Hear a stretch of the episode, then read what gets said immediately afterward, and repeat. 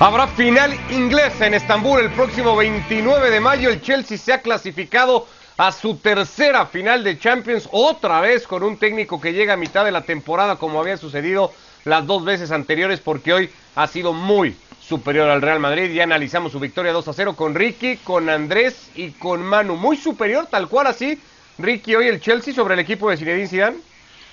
Hola, ¿qué tal? Un abrazo a todos. Es muy superior el Chelsea, mucho más equipo en 180 minutos, especialmente el primer partido, a pesar de que Benzema tuvo dos y Mendy fue eh, sensacional en esas dos tapadas, fueron las únicas de un Real Madrid que no tuvo cómo, por dónde, nada. La presión del Chelsea eh, eh, jugando como equipo en todos los sectores del campo de juego realmente es para, para aplaudir, sin lugar a dudas. Tuchel lo que ha hecho desde enero solamente es extraordinario, segunda final en dos años con dos equipos diferentes eh, y que el Real Madrid llegó eh, herido, eh, llegó castigado por las lesiones. hoy comentaban ustedes más de 50 lesiones entre COVID y lesiones, ausencias, es tremendo y a pesar de todo eso llegó una semifinal y estuvo hasta hasta el minuto 85 todavía con posibilidad de empatar y llevarlo a la larga. Así que eh, extraordinario lo de Tuchel, lo de Kanté, lo de Harvard, lo de Thiago Silva también. No nos olvidemos de él, un veterano que nadie, que todos lo daban por terminado y ahora está en su segunda final consecutiva también con dos equipos. Así que esperar una gran final entre dos equipos ingleses que ahora viene la época de los ingleses en Champions, en Europa League, en todo, eh, probablemente por una década dominando como lo hacen ligas eh, cada 10 años. Habrá que esperar si mañana se mete el Arsenal y como hace dos años es final inglesa en las dos competiciones. Eh, hay un ratito con todo y esto que se está diciendo y reconociendo al Chelsea bastante mejor que al Madrid, Andrés. Hay un ratito en donde al equipo de Zidane le alcanza, creería en el primer tiempo, para medio emparejarlo y disfrazar un poco la serie, o ni siquiera ahí lo ves compitiendo. ¿Qué tal? ¿Cómo les va? Un abrazo para todos, un, gusto acompañarlos. Eh, me parece que sí, pero que es eh, como consecuencia de la idea de ambos. Por un lado, el Chelsea sale con tranquilo, vamos a darle la pelota, vamos a esperar que pase el impulso inicial, vamos a ver con qué actitud y con qué energía y con qué, con qué vértigo propone el Real Madrid el programa, el, partido y a partir de ahí de, de, defender, de cerrar espacios, de sentirnos cómodos, vamos a empezar a jugar y en esos primeros minutos el Chelsea, si bien no terminó por concretar situaciones, amagó con alguna contra de Werner y, empezó a mostrar el camino. Y en esos 15-20 minutos iniciales el Real Madrid tuvo mucho la pelota, así como el Chelsea decía, tenela tranquilo que no vamos a jugar un partido de locura, el Real Madrid pensaba o, daba la sensación en ese momento de decir, bueno, yo tengo la pelota, estoy controlando, el partido es largo, estoy manejando la posesión, eh, en una encontró a Benzema en la puerta del área grande, media vuelta y, remate que termina sacando el arquero, en otra metió un centro para cabecear de, de Benzema y creo que había como una situación de conformismo por parte de los dos lados, de sentirse cómodo con el plantel que estaban desarrollando. Ahora, cuando el Chelsea vio que ese Real Madrid no tenía ni el vértigo, ni el ímpetu, ni el peso específico, ni la condición física eh, como para pasarle por arriba o como para proponerle un partido donde lo fuera a buscar, ahí empezó a agrandarse el, equipo de Tuchel y a partir de ahí ha venido un dominio que ha sido total y absoluto y que mereció cerrar el partido con más goles y mucho antes, porque al final es, verdad lo que dice Ricky, con, todo lo que vamos a analizar a, continuación y con toda la superioridad que ha tenido el Chelsea, era el minuto 85 y yo creo que todos los que estábamos viendo el partido, todos los jugadores del Real Madrid y los del Chelsea, en algún lugar pensaban, acá viene Ramos, nos mete un cabezazo y esta historia la hemos visto mil veces. Sí, sí, estaba ahí el partido un poco en esa cornisa para el Chelsea de alguna manera, por, culpa del propio Chelsea que no supo sentenciarlo antes. Manu, señala todo esto a Zinedine Zidane, esta superioridad del Chelsea en términos generales en el partido de hoy en la serie. Eh, termina recargándole muchas culpas hoy al técnico francés por cómo plantea el partido, por cómo lo lee y luego por cómo lo modifica o a la hora a la que lo trata de modificar. ¿Qué tal? Un saludo para todos. Y si el eh, cabezazo de, o el disparo de Benzema va adentro y no va al palo, y si, y si Canté, eh, de Canté Mendy no la saca, las dos que ha sacado que, tenía. Lo ha dicho Andrés, esta historia la hemos visto ya tantas veces en el Real Madrid que en el 85 eh, nos temíamos que todavía o, o, teníamos la esperanza de que todavía el Real Madrid, según con los ojos que se mire, eh, pudiera eh, empatar y, nos íbamos a la largue. Pero es que esto es la historia de siempre. Este Real Madrid de Zidane, al que hoy se le culpa mucho los mismos que le alaban cuando juega igual de mal, pero como entra el destello de Benzema en un momento dado o el, o cabezazo de Ramos o en su momento los goles de Cristiano, pues Zidane era un genio que se había inventado los tres centrales, esos dos carrileros, uno de ellos Vinicius, que es lo que más ha sorprendido, y después, pues claro, llegaba el gol y no había mucho más que hablar. Hoy, como se ha perdido, se carga sobre Zidane. Yo creo que hay que cargar sobre Zidane el mal juego de este Real Madrid que ha salvado muchas veces los partidos por destellos, por la calidad o por la pegada que pudieran tener sus delanteros. Dicho esto, hay que reconocerle a Zidane que uno, este final de temporada lo está jugando con lo que tiene, no tiene más y tiene que poner en la cancha lo que él cree que es lo mejor. Y muchas veces si te pones a mirar el banquillo es que no hay nada mejor que lo que hay en, en, la cancha. Hoy se le puede recriminar lo de Ramos, que creo que ha sido el mayor error. Un Ramos lento que sale de lesión, que apenas ha jugado un partido tan decisivo, sí, es el capitán y da muchos ánimos, pero al final los delanteros rivales son mucho más rápidos y los ánimos no les, no les tapan por ningún lado.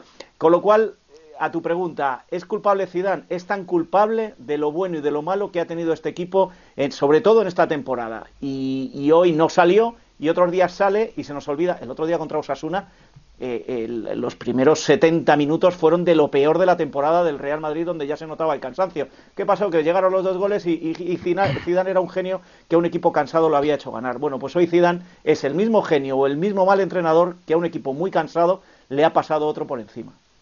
Pero hoy yo sí veo una diferencia muy grande. ¿eh? Hoy, hoy yo sí, al final, esto de llegar al minuto 85 tiene más que ver con los problemas del Chelsea para definir que con un Real Madrid que haya competido. Hoy ve al Madrid totalmente superado y es verdad que juega con muchos lesionados, con un equipo cansado, con Ramos que vuelve después de un mes y medio, con Mendy que vuelve después de, de una lesión, con Valverde en el segundo tiempo que, que, vuelve después de COVID, con el propio Hazard que prácticamente no ha jugado hasta, hasta, hasta estos últimos dos días. Es verdad que tiene todos esos eh, argumentos y que son realmente válidos. Pero yo sí creo que hoy se le notó, uno, al Real Madrid que no es un equipo y nunca lo ha sido extremadamente trabajado. La clave dos, es que nunca lo ha sido, Andrés. Nunca lo ha sido. Dos, Dos, que Zidane hoy sí se ha equivocado, me parece, en la lectura, en, en, lo de, sí, vamos a poner a Ramos porque nos puede salvar con un cabezazo allá antes de salvarse con un cabezazo allá, te perjudicó mucho acá. Y no es culpa de Ramos, que seguramente hay que agradecerle, el hincha le tendrá que agradecer que ha hecho el esfuerzo de su vida para poder estar, pero es que un mes y medio afuera, incluso un COVID en el medio,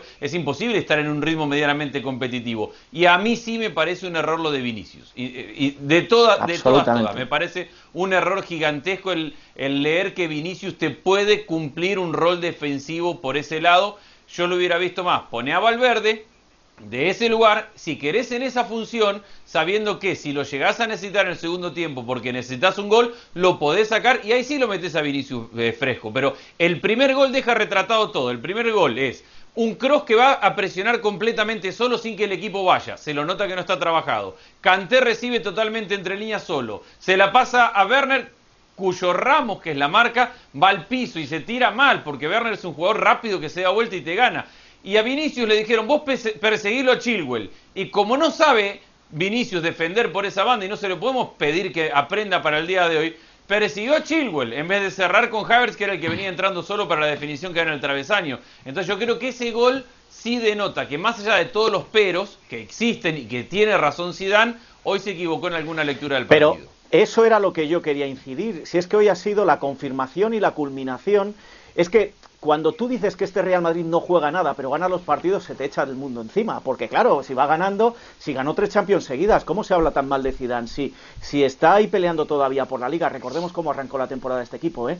Y recordemos la primera fase de la Liga de Campeones. Lo que pasa que esos pequeños destellos, pues este año es Benzema el que está marcando los goles, otros años pues era Vinicius el que animaba un poco el cotarro. El, el, el hecho de que se gane ha tapado tantas miserias de este equipo que más allá de los condicionantes que, insisto, que hoy lo sabía, el cansancio, las lesiones, lo que queramos, hoy, hoy ha quedado en evidencia, hoy han quedado las vergüenzas al aire de un equipo que hace ya mucho tiempo que tenía que haber hecho lo que aquí se llama el cambio de ciclo. Pero, ¿y qué ibas a hacer? Si Zidane quería jugar con la vieja guardia desde que agarró el equipo cuando echaron a Solari hasta el día de hoy, y eso se ha mostrado con lo de Ramos, se ha mostrado con con, con, una serie de jugadores, con los tres del centro. No había rotaciones para los tres del centro. No hoy. ¿Por qué llegan tan cansados los tres del centro? Pues llegan, eh, eh Modric creo que ha jugado cuarenta y tantos partidos enteros. ¿Por qué llegan tan cansados a la fase decisiva de la liga? Pues porque cuando Odegaard te pone mala cara le dices, márchate al Arsenal, en lugar de retenerle y darle minutos en el, en el terreno de juego. ¿Por qué tipos como Asensio, como Isco, como una serie de jugadores a los que no les has dado ningún tipo de confianza, no les has dejado jugar porque te has cerrado en tu vieja guardia? Claro, tu vieja guardia está muy bien y es muy buena. Si ese trío en el centro del campo es de lo mejorcito que hay en el mundo, pero cuando están en forma, no cuando llevan casi 50 partidos y en el momento clave de la temporada están agotados. Hoy, hoy no hemos visto a Modric, hoy no hemos visto a Cross y hoy a Casemiro se le iban por todas partes. Estoy hablando de los tres mejores del Real Madrid. Figuraros cómo hemos llegado hasta aquí. Por eso quiero decir que estamos juzgando a Zidane y al equipo por este partido, pero creo que este partido demuestra que aunque se ganaba durante todo este periodo, este equipo estaba muy, muy acabado. Recae mucho en el francés, Ricky, porque al final opciones tenía. Pudo haber jugado con cuatro en el fondo, pudo jugar a Odriozola, pudo no meter a Ramos, pudo reforzar el medio campo con Valverde, pudo poner a Asensio en lugar de Hazard. E, es decir, dentro de lo limitado del plantel, había opciones para plantearlo de otra manera. Había, pero el resultado iba a ser exactamente lo mismo. El Chelsea es mucho más equipo que este Real Madrid, hoy, punto. Eh, podés buscar la quinta pata al gato, podés cambiar la posición, podés cambiar el dibujo, podés hacer todo lo que quieras. En 180 minutos fue superior. El primer partido fue muy superior y en el segundo Zidane se jugó con algunos cambios para ver si podía revertir una situación dificilísima de visitante. Hay que tener eso en cuenta también, porque el Chelsea lo pasó por arriba en Madrid. Entonces ahora tenía que ganar sí o sí, buscó opciones y no le funcionó. Miren, eh, cuando hablan de, de, técnicos que tienen una preciosa filosofía de juego con una idea extraordinaria de fútbol, ni remotamente cerca estuvieron cerca de llegar a la final de Champions y Zidane ganó tres. A mí yo no estoy de acuerdo de ninguna forma con ninguno de lo que están diciendo. Este equipo se envejeció. Eh, yo no sé si es Zidane el que dijo no traigan a nadie. Eh, el Real Madrid dice que no tiene dinero, el Real Madrid no pudo comprar. Sí, Odegar que no, no pasa absolutamente nada en el Arsenal donde está. Isco se cayó, no lo levanta nadie. Asensio viene de una lesión muy brava de los ligamentos cruzados, eh, se le lesionó Carvajal, uno de los mejores laterales derechos, estuvo casi dos meses sin el mejor defensor del mundo que es Sergio Ramos, estuvo varios tiempos sin su lateral izquierdo titular, Valverde, que venía levantando, que venía siendo una de las grandes figuras del Real Madrid, con COVID y con lesiones, y más de 50 lesiones en un equipo donde pierden la final de en las semifinales de Champions a cinco minutos queda eliminado y todavía está con posibilidades de ganar la liga. Miren, la realidad es que ahora los equipos ingleses se están tomando la batuta y cuando te enfrentás a uno de los primeros, a uno de los mejores equipos de Inglaterra, los equipos de España no tienen posibilidades, no tienen chance alguna. Se terminó, el Real Madrid ese dominio que tuvo fue extraordinaria y chao, arrivederci, no va más. Y lo mismo con el Barcelona, y los dos van a tener que cambiar de jugadores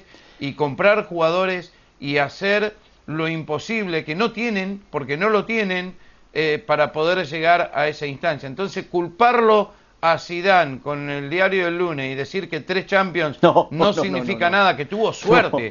Porque mirá, podés tener suerte ganando una Champions, pero tres Champions, tres Champions y no tiene nada Zidane, no, están totalmente equivocados. El Real Madrid, que cuando tienes un gran equipo, cuando tienes a Cristiano Ronaldo, cuando tienes en el mejor momento a tu defensa, en tu mejor momento al centro del campo y tienes a un tipo Bueno, la Juve tuvo a Cristiano Ronaldo y no, y no ganó la Champions se te olvida decir, se te olvida decir, se te olvida decir. No, no se me olvida nada. No, sí, sí, sí, que quedó a 10. No, no se me olvida nada, mano, se me caso. y ahí no compiten ingleses, no compiten ingleses, a 19 puntos del Barça en la liga. Se te olvida muchas veces decir eso en la No, pero ganó la Champions. Pero ganó la Champions. Se te olvida, se te olvida decir no, que este pero ganó la Champions. a semifinales de 19 puntos del Barça, pero ganó la Champions. Para vos con suerte tres. Se te olvida decir que el Inter le dio un baño, que el Sac Tardones le dio un baño. ¿Dónde están el Inter y el Sac Tardones? Están todos fuera.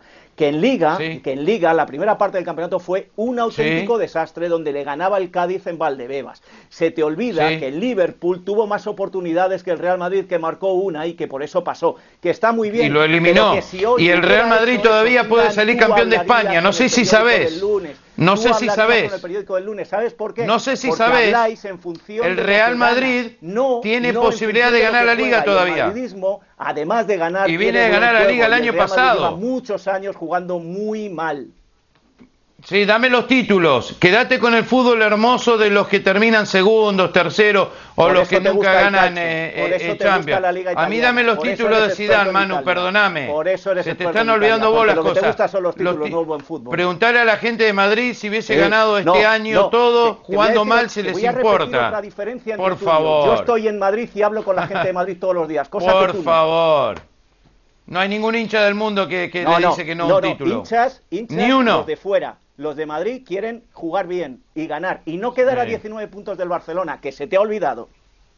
A ver, yo no voy a Sí, analizar sí. el partido, de- no, no voy a analizar la, la historia de, de Zidane en el Real Madrid por el partido de hoy, porque yo, y no vamos a caer en eso ahora, yo le veo muchos méritos a Zidane como técnico en todo este tiempo. Sí creo que hoy, y con todos los atenuantes que tiene de un plantel cansado, lesionado y con problemas, no entendió que a lo mejor le venía bien plantear el partido desde la inferioridad. Porque planteando el partido de la inferioridad lo podés ganar también muchas veces, como lo hizo contra el Barcelona, como lo hizo en muchas oportunidades. Creo que, que se equivocó en ese planteamiento, que no significa absolutamente nada de Zidane como técnico, de Zidane en el pasado, eh, ni, ni nada con, con- con que tenga que ver con lo que ha ganado. Tiene que ver con que hoy, en una situación incómoda e inferior, porque estaba en una situación No. inferior por, físicamente por sus equipos, yo creo que se equivocó en la forma que planteó el partido hoy. Eso ¿No lo crees que, lo parece. buscó Andrés en la idea? A lo mejor en la, en la táctica no, pero en la idea con esas posesiones largas, eh, quitarle ritmo al partido, buscar que no pasara Sí. gran cosa, un poco sí lo pretendió hacer, ¿no? Un dejó poco sí lo pretendió, pero creo que ante un equipo que tiene la velocidad para atacarte que tiene el Chelsea, yo hubiera tratado de hacer un partido más largo en cuanto a protegerte más defensivamente y tiene que ver particularmente con que Sergio Ramos claramente no estaba, que a lo mejor lo hubiera metido en el segundo tiempo si necesitaba el cabezazo cabez Salvador y que Vinicius no podía jugar en esa banda teniendo otras alternativas, que quedabas muy expuesto a la velocidad del Chelsea y que sí lo intentabas cuando tenías la pelota, pero es que cuando la perdías y la perdías en campo rival, Chelsea, para empezar, tiene a Werner, corre a 250 kilómetros por hora en el pique corto. Entonces no, no tenés forma de perseguirlo de esa manera. Pero, repito, son detalles de un final que parecía difícil de cambiar, porque el Chelsea llega físicamente impecable. Es lo que yo creo que hoy podría haber hecho mejor Zidane y que eso no le hubiera asegurado ganar. Creo que le hubiera permitido competir mejor en el partido de hoy. Un, detalle antes de cerrar. Habéis hablado del partido del Barcelona. El partido del Barcelona lo entrena con tres centrales. Da positivo Barán eh, ese día en, COVID y- y se queda con los cuatro atrás. Y le sale bien. ¿Por qué no lo repite? Si es la forma en la que ha jugado siempre Zidane los partidos contra los grandes. ¿Por qué no lo repite? Esa es la pregunta que se hace mucha gente en el vestuario del Madrid. Una última del equipo que ha avanzado, Ricky, a la final, porque hemos hablado mucho del Madrid, del Chelsea podríamos destacarle un montón de cosas. Creo que Golo Kanté termina quedando por encima de todos ellos y un futbolista que, que terminó jugando, ya lo platicábamos hace rato igualmente, porque Kovacic se lesionó, porque Tuchel había apostado por Jorginho y por el ex del Real Madrid en esa zona del campo, ha aparecido Kanté y ha vuelto a dar una muestra de una calidad. A él solo le ha alcanzado para superar este tridente del medio campo que presumía el Madrid. Sí, no le podemos cuestionar mucho a con lo que ha hecho con este equipo, pero lo de Kanté a mí me sorprende mucho porque es uno de los mejores, si no el mejor en su posición del mundo. Y cuando él está en la cancha y juega así, hace una gran diferencia. Eh, se complementa muy bien con todos, es un jugador de todo terreno. Pero lo que pasa que este equipo también está, eh, lo escuché a, a, hace unas semanas diciendo que se encontró con un equipo que anímicamente estaba bien, pero que no tenía guía. Y lo que él llevó, lo que él inculcó fue una guía a este equipo. Miren a Spilicueta lo que está jugando, no se está hablando de él, pero es sensacional eh, que, eh, el capitán del equipo. Vuelvo con Thiago Silva, extraordinario, Rudiger que estaba terminado, prácticamente imposible de superarlo. Y ahí podés ir uno por uno en este equipo, más lo que salen del banco de suplente. Hoy Pulisic saliendo del banco fue sensacional. Havertz hay que tener en cuenta que este es un técnico alemán que es un chico que vive solo en Londres en medio de una pandemia, que estaba, no sé, con depresión probablemente, que le ha levantado el ánimo a Werner de a poquito, que todavía no está ni cerca de lo que fue, pero ha mejorado en todos los sectores del campo de juego, Tuchel, y lo de Kanté demuestra que ahora no lo va a poder sacar para la final en los partidos que quedan. eh, en, en, la liga porque quiere asegurarse puesto de champion todavía porque no tiene nada garantizado para la final. Pero esta historia de este Chelsea eh, cambiando de técnico de un legendario Lampard a Tuchel y obtener estos resultados le ha ganado a Mourinho, a Guardiola, a Ancelotti, a Klopp, a Zidane y dos veces al Cholo Simeone y en esos siete partidos ganados no recibió un gol. Eh, no sé, hay que, hay que aplaudir a Tuchel y a este Chelsea que, que va a ser sensacional en la final de Champions. Y va a ser el primer técnico en jugar dos finales consecutivas con equipos distintos. Hay un montón de semanas, Andrés, de aquí a esa final del 29 de mayo, pero bueno, le podemos dar un toquecito con además el ingrediente de que estos dos equipos juegan el fin de semana un partido vital. Si lo gana el City, es matemáticamente campeón, el, el Chelsea necesita ganarlo para seguir en esa carrera por puestos europeos. Y que hace no mucho, hace un par de semanas, el Chelsea eliminó al Manchester City en, la, semifinal del FA Cup, el partido que terminó 1 a 0, con un Chelsea que se pareció bastante al que jugó y jugó Ziyech en aquel partido de titular, mientras que el City, si bien fue bastante titular en su equipo, eh, jugó con un 4-2-3-1 y jugó Gabriel Jesús de titular en, aquel partido. Eh, se conocen muy bien, demasiado bien, y se van a conocer todavía mejor. Lo de este fin de semana será una, un laboratorio de estudio para ambos inevitable porque el Chelsea tiene mucho en juego, está peleando todavía por meterse en Champions el, año que viene y seguramente traerá este impulso anímico, mientras que el, Manchester City está más de fiesta en este momento de la temporada, pero será un laboratorio. Yo hoy, a, semanas de la, final, digo que el City está por encima del, del, Chelsea. Después habrá que ver cómo ejecutan. Y digo que ambos, visto lo que han hecho en esta última parte de la temporada, son sensacionales en la recuperación y en la generación y ambos tienen problemas en la definición. Los tiene el Manchester City y los tiene este Chelsea, que si no tuviera problemas de definición hubiéramos hablado de una goleada al Real Madrid y una definición de esta eliminatoria mucho antes. Así que creo que eso van a ser algunos de los temas que se irán hablando en, los próximos días. Haber enfrentado para Guardiola Manu al, al Madrid en una final hubiera sido un reto más psicológico, enfrentar al Chelsea es un reto más futbolístico. Hombre, tiene sus ingredientes, pero yo creo que para Guardiola una final con el City es tan o más importante sea cual sea el rival, si es el Real Madrid, como si es el Barcelona, como si es el Chelsea. Yo creo que el reto y la presión que tiene ese equipo por ganar la, Champions, que, el Chelsea la ganó hace nueve años, ¿eh? o sea, que, el, Manchester City no la ha ganado nunca, yo creo que eh, da igual al, que tenga enfrente. y del Chelsea me quedo con una cosa. La final de hace nueve años, vamos, la recuerdo perfectamente, me, tocó hacerme las dos semifinales y, la final eh, contra el Barcelona y el, y el Bayern de Múnich frente al Real Madrid. Este Chelsea se parecía mucho. Era un Chelsea que no había arrancado bien, que no jugaba casi a nada, que se le criticaba mucho de que se echaba atrás y que salía a la contra y que llegó como corderito, que llegó como equipo inferior en el Allianz Arena de Múnich y se acabó llevando la final en, en, los penales, pero se acabó llevando la final. Cuidado que este Chelsea, que estoy de acuerdo, el City parte con ligera ventaja, que está por encima, por, por equipo, por experiencia, por técnico. Cuidado que este Chelsea puede dar la campanada en, en Estambul. Para mí hay una diferencia, perdón que me metan en cuanto a los rivales. Contra el Real Madrid hubiera sido una batalla más psicológica ante la personalidad de lo que significa el Madrid en una final y contra el Chelsea es una batalla táctica. Eh, creo que esa es la gran diferencia. Yo, creo que, la necesidad del triunfo disminuye todas ese tipo de batallas psicológicas, Andrés, es mi opinión. No, no, digo que llegando en la previa a una final contra el Real Madrid o contra el Chelsea, el, el gran fantasma que tenía el Real Madrid o lo que significa el Real Madrid es que hay, hay, una experiencia reciente que Real Madrid llega a la final y la gana. Y no importa si te juega 3, 4, 25. Contra el Madrid en una final juegas contra la historia de alguna forma, ¿no? Claro, eh, Real Madrid llega a la final sabiendo que la gana. Y creo que tenía que, a eso me refiero con que tenía más una batalla de personalidad si jugaba contra el Real Madrid. Y contra el Chelsea tiene una batalla táctica, 100%. Son dos técnicos muy estrategas tratando de marcar diferencias. Pero tú crees que contra este Real Madrid eh, el, o, contra este sitio el Real Madrid tuviera este Real Madrid tendría algo que hacer. Es que yo creo que ahí, si estamos hablando de ligera ventaja con respecto al Chelsea, con este Real Madrid, la ventaja sería tan abismal que yo creo que se relajaría un poco también esa presión psicológica, ¿no? Yo te lo, te lo resumo rápido. habría que ver qué jugadores contaría el Real Madrid de acá hasta aquel entonces, recuperaría a muchos, pero si este Real Madrid, que está en su peor momento de lesionados, todo lo que ya hemos dicho y que sabemos, y con el baile que se comió, llegó al minuto 85 del segundo partido, una eliminatoria en la cual estaba todavía metido, imagínate un Real Madrid con un poco más de ritmo para algunos de sus jugadores y con un plantel más completo.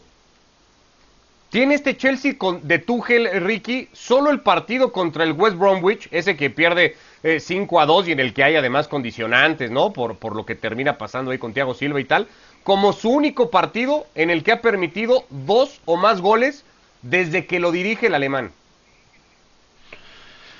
Esa derrota le vino bien para sacarse ese invicto que traía de encima, para, ajustar, para saber que no son invencibles, para eh, darse cuenta que, que, no podés aflojar a este nivel. Eso sucede, pero lo bueno, Ricardo, es que se recuperó en gran forma. Mira, está la final de Champions. Eh, y como te decía anteriormente, le, gana a los grandes equipos y a los grandes técnicos y no recibe goles. Yo, a Thiago Silva, dámelo. A mí no me importa la edad que tenga, dámelo, porque la experiencia que él trae es, eh, es parecida a Sergio Ramos. O sea, no, no. ¿Perdón? ¿Perdón? No, no, no, nada, Ricky. Se, metía ahí por ahí algún audio. Nada, bueno, pues hay un montón ah. de semanas para hablar de la final, seguramente, de una nueva final inglesa. Será la tercera entre equipos ingleses. Ya la jugaron Manchester United y Chelsea. Ya la jugaron eh, también Liverpool y Tottenham. La jugarán ahora el Manchester City y el conjunto de los Blues. Eh, con todo esto y las consecuencias, porque empezará a haber también un montón de consecuencias de los equipos que no van a estar en Estambul peleando el título. De lo que se habla ahora es, ¿y qué seguirá? ¿Qué seguirá para Zidane? Ayer se hablaba que seguirá para Neymar y para Mbappé, Andrés. Y las posibilidades, pues ahí están, particularmente para el brasileño, vuelve a sonar muchísimo lo del Barcelona, y para el francés, quien no ha renovado y quien se dice otra vez estaría ahí a un paso del Madrid.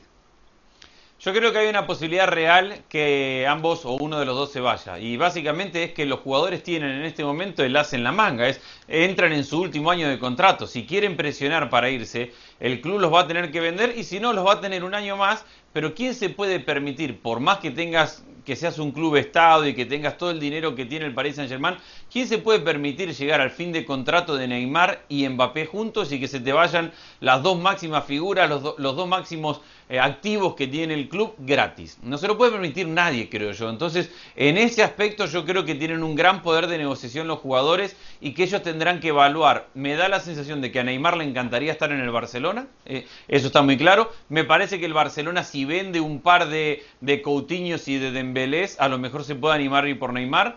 Y creo que Mbappé tiene un lugar, o debería tener un lugar gigantesco en el, Real Madrid, porque el Real Madrid merece un jugador como Mbappé. Ambos tienen la posibilidad de presionar al club en este momento. Eso no significa que se acabaría el Paris Saint-Germain. El Paris Saint-Germain creo que va a reinventarse de ahora en adelante por los próximos años porque tiene mucho dinero para hacerlo y porque siempre será un lugar atractivo para muchos jugadores a ir a ganar mucho dinero y a saber que van a poder competir por Champions. En este momento, Manu, eh, ¿ves alguno de estos dos jugando en la liga la próxima temporada? En este mismo momento, a ninguno. Y le doy toda la razón a Andrés, pero se nos olvida a veces un componente. Hay más compradores y hay más compradores con más dinero que lo que tienen ahora mismo el Real Madrid y el Barcelona. El Barcelona, en lo que no termine la auditoría, no se puede plantear nada. De hecho, hoy se ha vuelto a publicar que siguen saliendo facturas comprometidas de la anterior directiva que hay que pagar y que no hay dinero con que pagarlas y que se habían saltado ciertos controles. Y espérate que esto no traiga más líos. Y en el caso del Real Madrid, si lo dijo el propio presidente, se lo dijo Florentino, estamos arruinados, por eso queremos la Superliga. Es cierto, en el Real Madrid no hay dinero ahora mismo para pagar lo que pediría el Paris Saint Germain. Otra cosa es que se rebaje mucho y no sé yo si incluso vendiendo jugadores que el Real Madrid va a vender se podría conseguir ese dinero. Yo los veo a los dos fuera o a uno fuera, pero los veo más tirando, como decía antes Ricky, para, para la Premier, que es la que va a dominar y la que tiene el dinero ahora mismo que en el propio Real Madrid. Veremos a ver lo que pasa. También en el Real Madrid y en el Barcelona hay dos asignaturas pendientes. Una es Messi en el Barça, otra es Zidane, que está más fuera que dentro, pero que al final lo va a decidir él eh, o por mutuo acuerdo y el entrenador que venga tendrá que decidir qué es lo que quiere. Yo, a tu pregunta, hoy, por los condicionantes que tienen los dos clubes, a ninguno los veo jugando en la liga. Lo que pase de aquí al verano, estos fútbol, se venden jugadores, se empeñan los equipos, se arruinan más y a lo mejor los traen. pero me consta que no hay dinero para esta temporada y el Real Madrid tiene la mira puesta sobre todo en Haaland para la siguiente. Bueno, pues ya lo veremos y a ver en qué termina todo eso. Insisto, habrá un montón de días porque ahora lo que queda es empezar a hablar eso, de las consecuencias, de las secuelas que deja no estar en la final de Estambul. Esa ya reservada para el City y para el Chelsea, con muchos días por delante para irla analizando acá en fuera de juego, eso sí, con un fin de semana antes y de por medio fundamental para los dos, eh, para ese partido de Premier que ya podrá empezar a decidir todo. Gracias, Ricky, abrazo. Andrés, Manu, Abrazo. gracias Abrazo a todos. Que les Abrazo. vaya muy bien.